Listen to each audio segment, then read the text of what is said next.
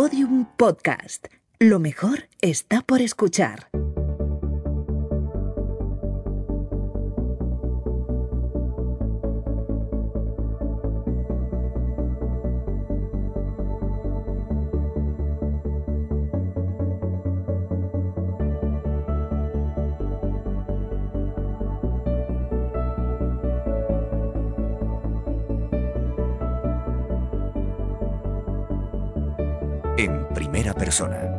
Un espacio para analizar el periodismo iberoamericano a través de las voces de periodistas ampliamente reconocidas por su excelencia, liderazgo y aportes a los géneros en los que se desempeñan.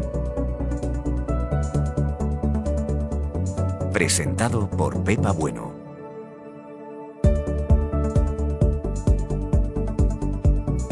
El periodismo de investigación. Con María Teresa Ronderos y Mónica González.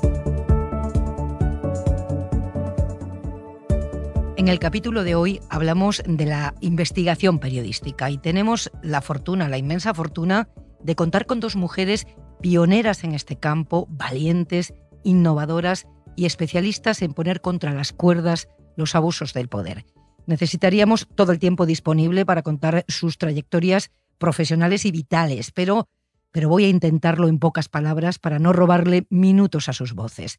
Mónica González, chilena, Premio Nacional de Periodismo 2019. El premio Solo Corona, una carrera en la que contó y sufrió los horrores de la dictadura militar en Chile, ha sido reportera de investigación, creadora y directora de medios, subdirectora y corresponsal en los diarios Clarín y La Nación.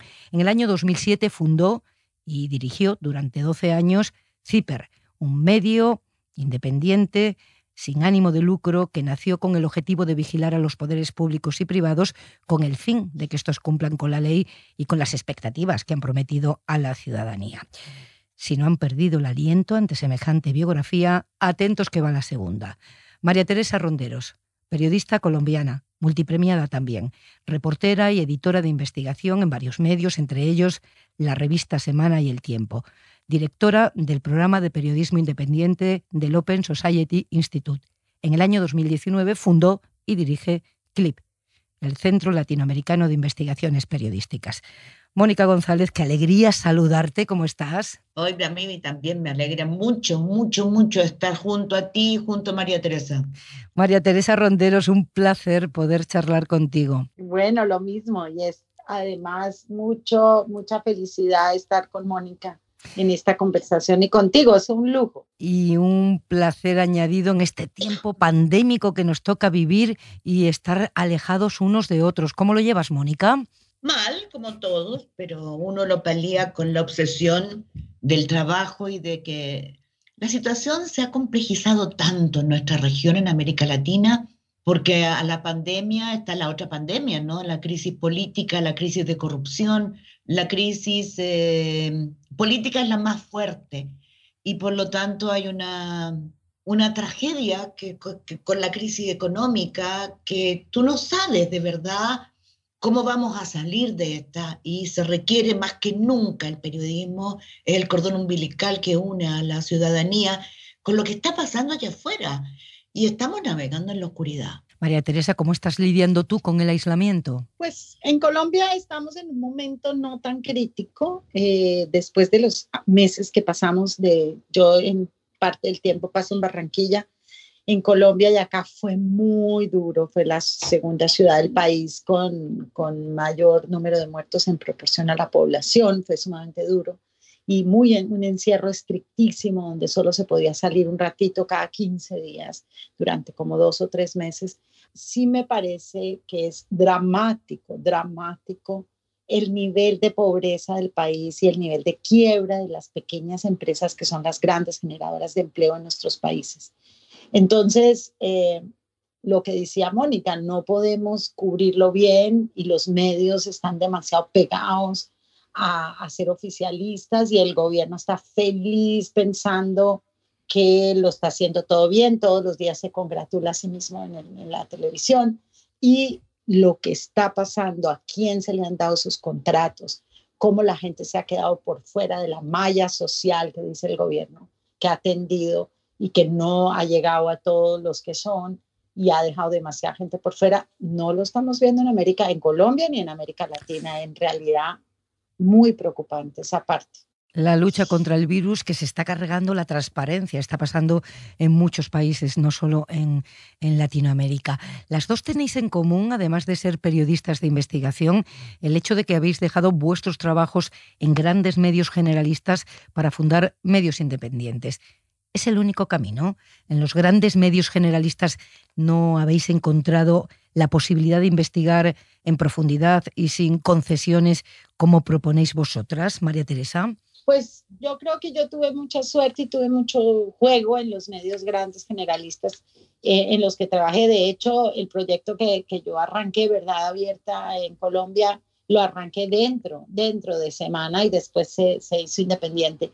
Eh, pero sí creo que esos medios grandes generalistas con la, el volumen de información que hay, con los equipos pequeñitos que hay, hace muy difícil cubrir realidades que se han vuelto sumamente complejas y un enorme volumen de información en una sola área o en otra. Y hay temas que no priorizan los medios por razones económicas y que sí necesitan y que son cruciales para un país como en el caso colombiano, la guerra y la paz. E, este país necesita de periodismo especializado en eso hay pocos que lo han hecho y por eso nos inventamos Verdad Abierta para poder hacer eso bien hecho, realmente meternos al fondo de entender qué estábamos haciendo mal, qué hemos hecho mal durante 50 años, qué estamos repitiendo y repitiendo los patrones de los ciclos de violencia, otra vez que ahora empezamos a reciclar. Entonces yo creo que, que sí, en algunos casos en los medios generalistas ya no te dejan,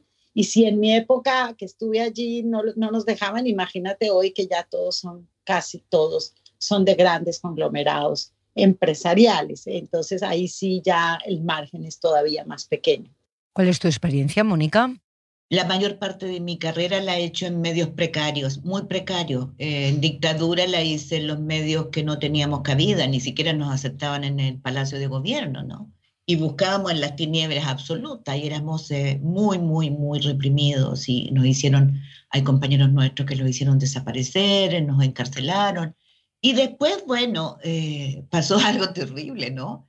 Eh, no me querían contratar porque, porque bueno, la, la, la transición chilena fue capturada, nos dimos cuenta después, porque hemos hecho mal periodismo también. Hay que sacudirse y mirar los defectos que hemos cometido, decía María Teresa, hay cosas que eh, todas las guerras, todas, todas, tienen una, una causal económica brutal que, no, que, para, para, detener la máquina de guerra hay que reportearla bien, hay que explicarla bien, hay que contarla con nombres y apellidos. Entonces yo tuve que reinventarme a la fuerza para poder subsistir y seguir siendo periodista, porque si no tendría que haberme dedicado a hacer pan o mermeladas. Y me ha ido bien en eso y soy una muy privilegiada mujer, creo he tenido la suerte de poder eh, reinventarme y crear medios. Pero yo quiero decir algo.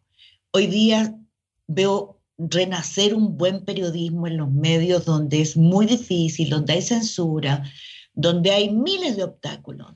Pero hay una generación de periodistas que se dan cuenta de que esa lucha diaria por, eh, por estirar la línea del horizonte de la libertad de expresión, de la verdad, de la verdad de, quienes, de quienes quieren cortar, cooptar la libertad o asfixiarla, ¿no? O someternos con, eh, con abusos económicos que han sido horrorosos en este continente. Entonces, yo los veo y para mí son mis héroes, porque ellos eh, luchan de una manera denodada y además lo hacen eh, tratando de recuperar memoria.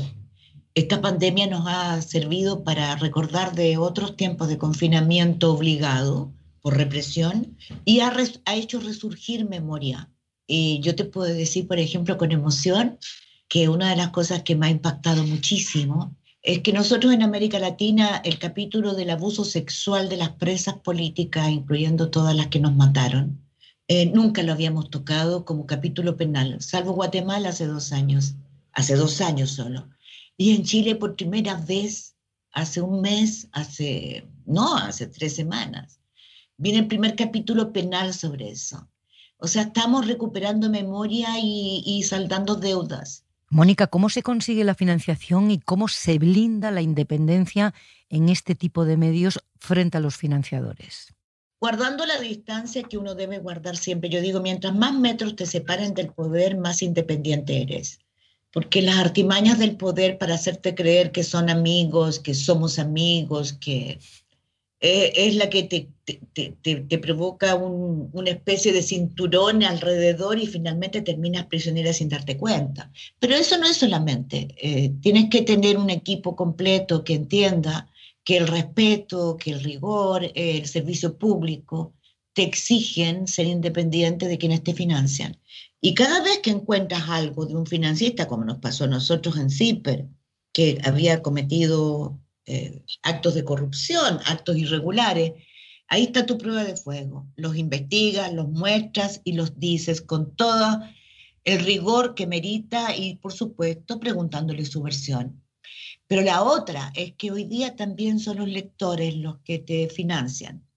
Y de repente también hay que luchar contra una tentación del lector de querer imponerte su pauta o de organizaciones civiles que, que también son muy partidistas o muy, tienen su propia eh, pauta y su agenda. Entonces, ¿cómo defender, el, para mí, la mejor manera de defender el, el óptimo servicio público y la independencia es con un equipo muy fuerte de la cabeza hasta el último periodista, hasta el último diseñador. Que entendamos entre todos que hay que mantener cada día eh, independencia, rigor y calidad. María Teresa, me interesa muchísimo tu opinión sobre esto. ¿Cómo llevarle la contraria a los financiadores o a los suscriptores, como apuntaba Mónica, cuando una investigación pues, eh, va en contra de sus creencias o de los prejuicios que tienen? Es una pregunta muy interesante, Pepa. Eh, pues yo he en los dos lados del mostrador. Yo he ayudando a financiar y apoyar medios independientes en el mundo eh, cuando estuve con la Open Society en Londres. Y ahora pues estoy de vuelta en, la batalla de ir a buscar fondos para financiar a CLIP, que es, una organización o un medio, un medio que no, que no busca el lucro, sino que lo que busca recursos para financiar el periodismo investigativo. Entonces, eh, yo lo que siento es que depende mucho de nosotros qué relación establezcamos con quien nos financia. Eh, es libertad del financiado eh, buscar y poner las pautas o las líneas. Hay financiadores que no te están diciendo ni qué publiques ni qué no publiques, te apoyan porque creen en tu trabajo, en el trabajo de un equipo, porque es bueno, porque es innovador, porque es investigativo, que yo creo, por lo menos eso aspiré a hacer mientras yo estuve del otro lado del escritorio, pero ahora también he visto muchos periodistas haciendo lo que les dicen quienes tienen la plata. Entonces, como tal organización o tal gobierno en cooperación internacional está dando plata para que se escriba sobre este tema, sea el tema más relevante del país o no lo sea, eh, igual terminan haciendo periodismo sobre ese tema porque es el tema donde hay dinero. Y eso me parece una tragedia. Eso por un lado. Y por el otro lado, que también me parece muy importante, es que tú seas capaz de contarle al público lo que no quiere oír. Y tú seas capaz de que si la verdad te lleva allá, allá vas a contarla. Ahí es donde se sabe el calibre del periodista. Porque, por ejemplo, cuando tú tienes un Armando.info, el medio investigativo de Venezuela, cuando encontró cosas incorrectas en la oposición venezolana, las publicó con todas las letras. Y se le vino en contra la mitad de sus lectores. ¿Por qué? Porque ellos casi siempre han hecho un gran control político, una gran, eh, digamos, hacerle rendir cuentas al poder actual de Venezuela, al gobierno Maduro. Pero cuando encontraron algo incorrecto en el otro lado, también lo contaron. Y eso es lo que hace que esos periodistas sean de verdad, sean del calibre que son. Mónica Zipper se, propone indagar en la salud de la democracia chilena. Yo a veces tengo la impresión de que ponemos mucho el foco en general, ¿eh? en los medios, en los políticos, en los servidores públicos, como si de la salud de la democracia no fueran partícipes también otros actores en el ámbito privado, otros poderes, algo que se ve clarísimo, por ejemplo, en los casos de corrupción, donde tan difícil es pillar a quien corrompe. María Teresa hablaba de un tema central, la agenda, ¿no? ¿Quién pone la agenda? En los medios que se corre la tentación de que el que financia pone la música y la agenda. Y entonces te, yo siento que asistimos a una especie de comedia, una pantomina, una pantomina brutal, criminal, en que nos hacen creer que los, los tribunales funcionan, las municipalidades, las intendencias, las gobernaciones, los todo funciona y nada funciona.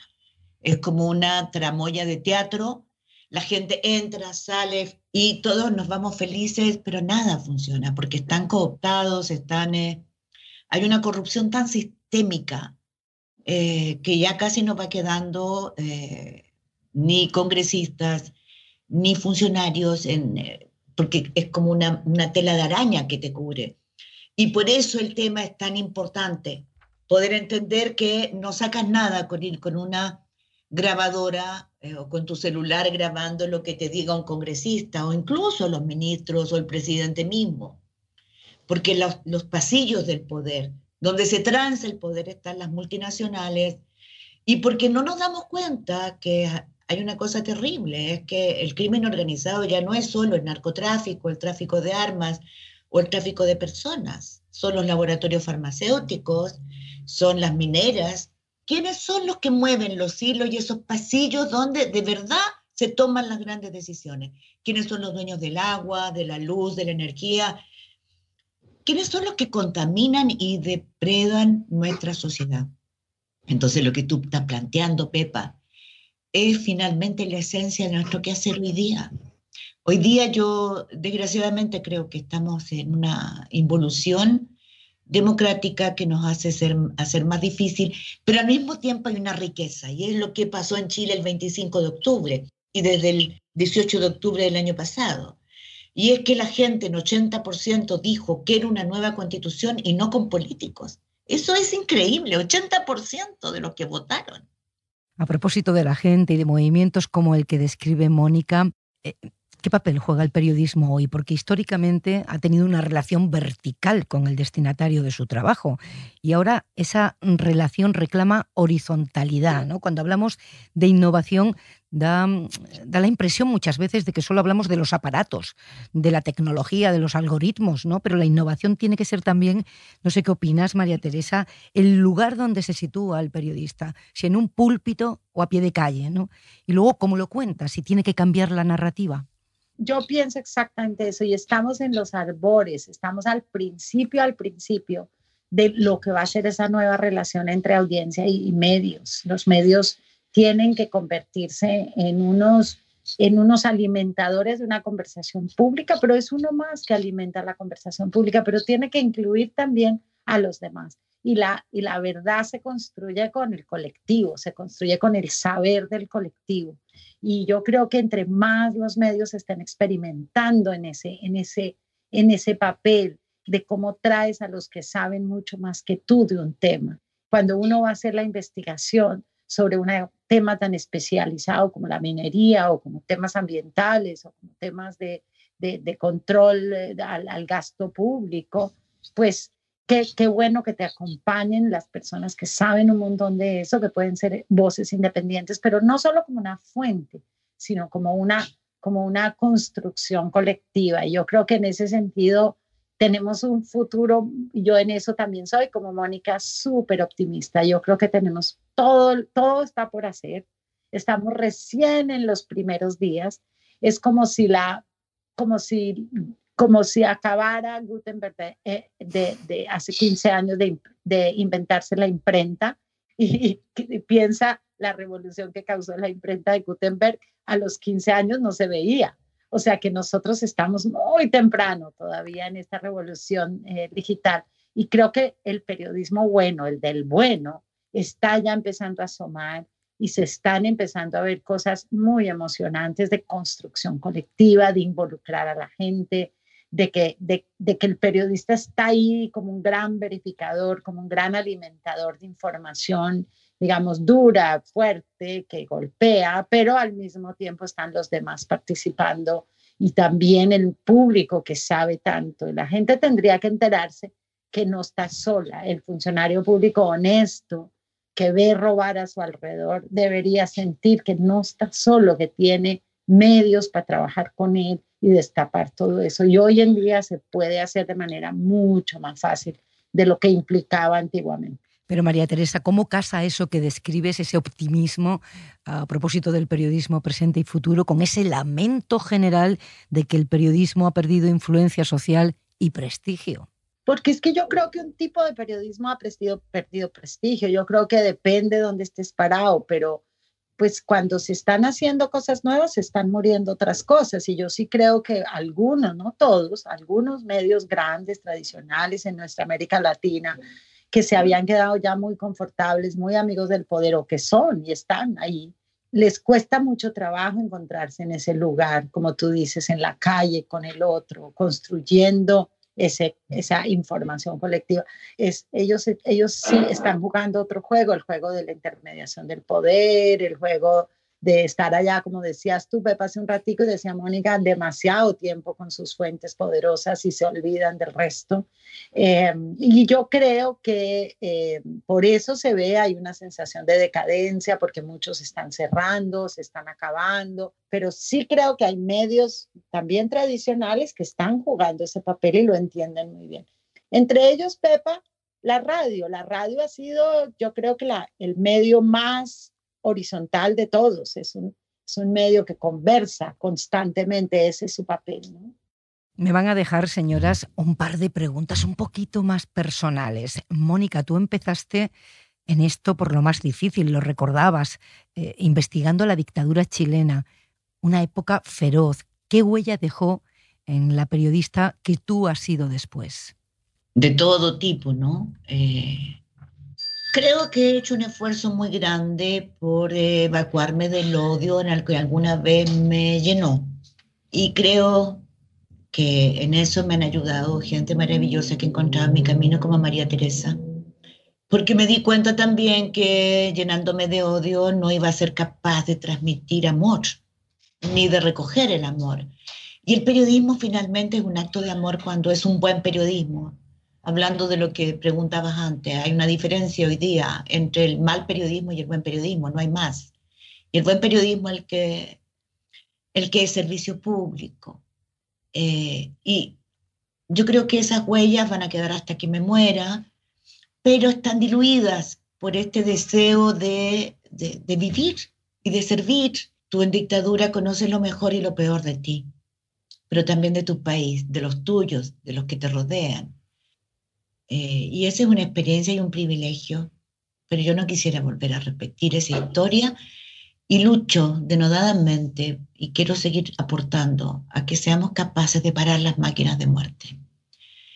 Eh, esa quizás es la impronta más fuerte que me dejó la dictadura de, aportar a eso.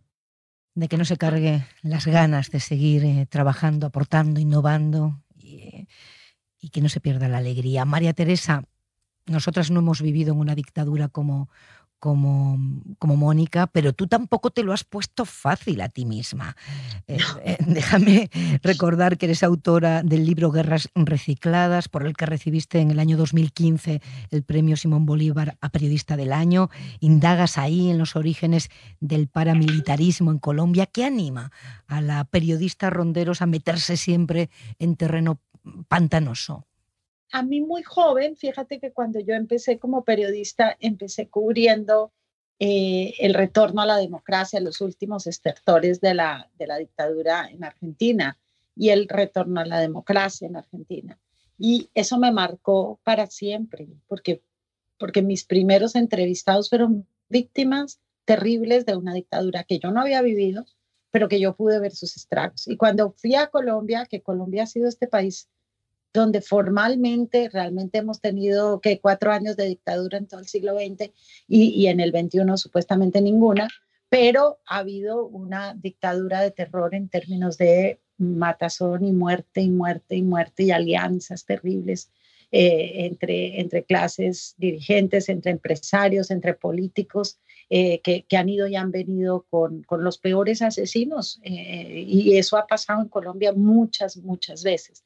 Entonces, ¿Qué es lo que me animaba cuando, cuando yo empecé a ver que por primera vez teníamos a los paramilitares por un proceso de negociación con el gobierno imperfecto, lleno de problemas, lleno de trampas, pero que estaba dando como resultado dos cosas poderosísimas, que las víctimas se empoderaron y empezaron a hacer alianzas y empezaron a hacer organización y empezaron a hablar y a exigir sus derechos. Y por el otro lado, los paramilitares, sobre todo, digamos, los mandos medios, empezaron a decir, nosotros queremos hablar, porque eso había un incentivo en la negociación de que sacaban menos cárcel, se hablaban. Y eso hizo que, que digamos, decenas de paramilitares de, de mandos medios empezaran a contar lo que realmente había pasado. Muchos con muchas historias amañadas. Y nosotros, yo sentía que era mi deber histórico con Colombia y si queríamos ser otro país, no el país de los muertos, del narcotráfico, de las tragedias, de las víctimas, si queríamos ser otro país, teníamos que entender cómo habíamos conseguido crear la peor momento de la guerra, que fue hacia fin del siglo XX, principios del XXI.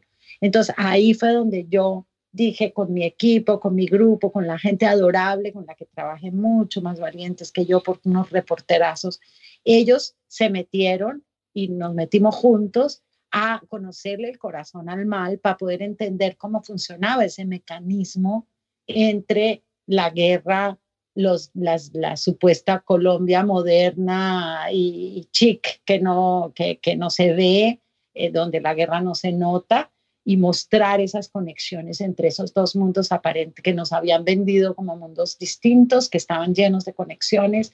Entonces ahí empezamos a encontrar, y yo siento para mí, persona como María Teresa, que si yo no trabajaba para esclarecer eso en Colombia, pues un poco toda mi carrera era un poco en vano porque, porque nosotros tenemos que entender y, me voy a morir tratando de que la gente entienda y que todos entendamos por qué no somos capaces de convivir en el mismo país de una manera civilizada sin terminar en estas tragedias de 500 líderes sociales cada semestre asesinados.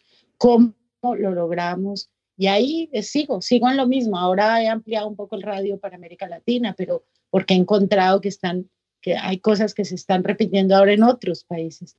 El feminismo como pensamiento político y el periodismo yo creo que comparten una cualidad o, o, mejor un objetivo, el de desvelar lo que está oculto, las razones profundas que explican el orden de las cosas, el orden aparente de las cosas. Por ejemplo, porque hay tantísimas mujeres periodistas y ni la agenda pública ni los cuadros de mando de los medios reflejan todavía esa realidad. Vosotras, Mónica, tú, ¿cómo estás viviendo esta formidable ola del feminismo en el mundo entero? Como con la pandemia, con una bofetada de humildad terrible es una bofetada de aprender, aprender, aprender de una generación de mujeres que ya se subieron al tren y no lo van a soltar nunca. En Chile estamos viviendo un movimiento eh, avasallador, avasallador en lo, refrescante, en lo, en lo maravilloso que es ver que con, humor las mujeres eh, dicen las verdades que no habían dicho durante siglos y claro, eso no se refleja porque en los puestos de dirección sigue habiendo hombres, hombres y hombres y hombres. Ellos tienen el filtro, tienen el titular, tienen la imagen que va en portada o que abre un noticiero en televisión. Y eso es lo que falta por, por cambiar también. Pero como la información también hoy día es tan de a pie, es tan horizontal, eh, hoy día hay miles de formas de enterarse y de eh, mirar lo que ocurre. Creo que el fenómeno de las tesis, esas mujeres que crearon el violador eres tú, remeció a Chile y remeció a muchas capitales del mundo, muchas ciudades, lo vi repetirse en miles de ciudades. Y creo que esa es una imagen de lo que está pasando en Chile. Y humildad, porque creo que la necesitamos para la pandemia, para entender que no sabemos cómo vamos a salir de esta, no sabemos cómo va a salir el periodismo, no sabemos cómo vamos a salir como mujeres, como familias, como sociedad, como periodistas, y, porque estamos llenas de fuerzas, de esperanzas, de que vamos a ser mejores. Y eso es lo que me aporta la mujer. La mujer me da esperanzas de que estamos mirando también el, daño que hemos podido hacer las mujeres reproduciendo el patriarcado infectado de intereses económicos.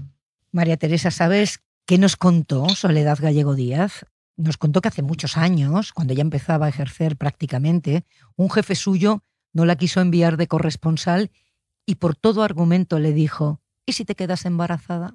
Eso se acabó, ¿no, María Teresa? Eso sí que se acabó. Quedan otras cosas, pero eso se acabó para siempre. Eso se acabó, por suerte. Eso se acabó. Yo, mi primer, mi primer, primer, primer trabajo en Colombia, estaba recién llegada de Argentina de cubrir todas estas cosas y, y, mi primer jefe me dijo que era el editor de Bogotá, yo se suponía que era una reportera, me dijo, niña, alcánceme un tinto. Un tinto, tú sabes, en Colombia es un café. Niña, alcánceme un café. Y entonces le dije, niño, yo no vine aquí a alcanzar cafés y me votaron. O sea, duré dos días en ese trabajo, mi primer trabajo. Eh, eso ya no va a pasar. Ya no va a haber un tipo que le diga a una mujer, niña, alcánceme un café.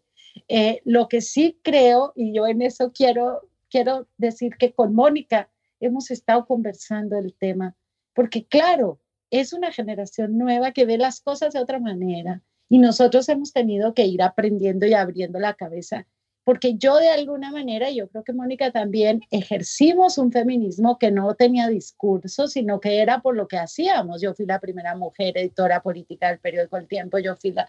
No, nos metíamos en terrenos de hombres que ni sabíamos ni nos dábamos cuenta que éramos, digamos, o por lo menos yo no me daba cuenta, no, no, no había esa conciencia. Y sin embargo, ahora sí hay esa conciencia, qué delicia, qué aire fresco. Y para nosotras ha sido todo un debate, entender, entender dónde están parados, quién tiene la razón, cuáles son los argumentos válidos, cuáles son los argumentos falsos en esta cosa. Y una lección que me dio Mónica, que me pareció la más linda de todas, es que ella dice, hay mucha revolución y mucho, y está bien que la haya, frente a colegas intelectuales, qué sé yo, qué sé yo, que pueden abusar de, las colegas o de las personas eh, amigas o lo que sea. Eso está mal, por supuesto.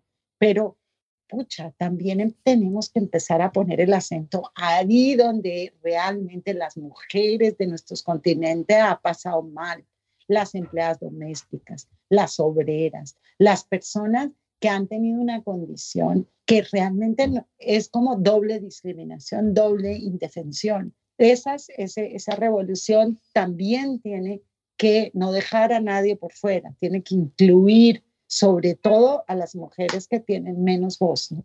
Pioneras, valientes, innovadoras. Mónica González, muchas gracias, un abrazo fuerte. Muchas gracias a ti, Pepe, y gracias a María Teresa. Es un, es un lujo poder haber compartido este diálogo con ustedes dos. Teresa, María Teresa Ronderos, un beso muy grande. un beso grande, Pepa, y a ti, a Mónica, otro. Fue una delicia de conversación. Muchas gracias.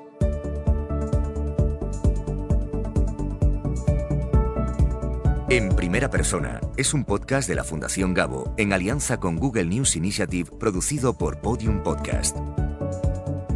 Presentado por Pepa Bueno. Realización sonora Vicente Zamora. Guión y dirección Inés Vila.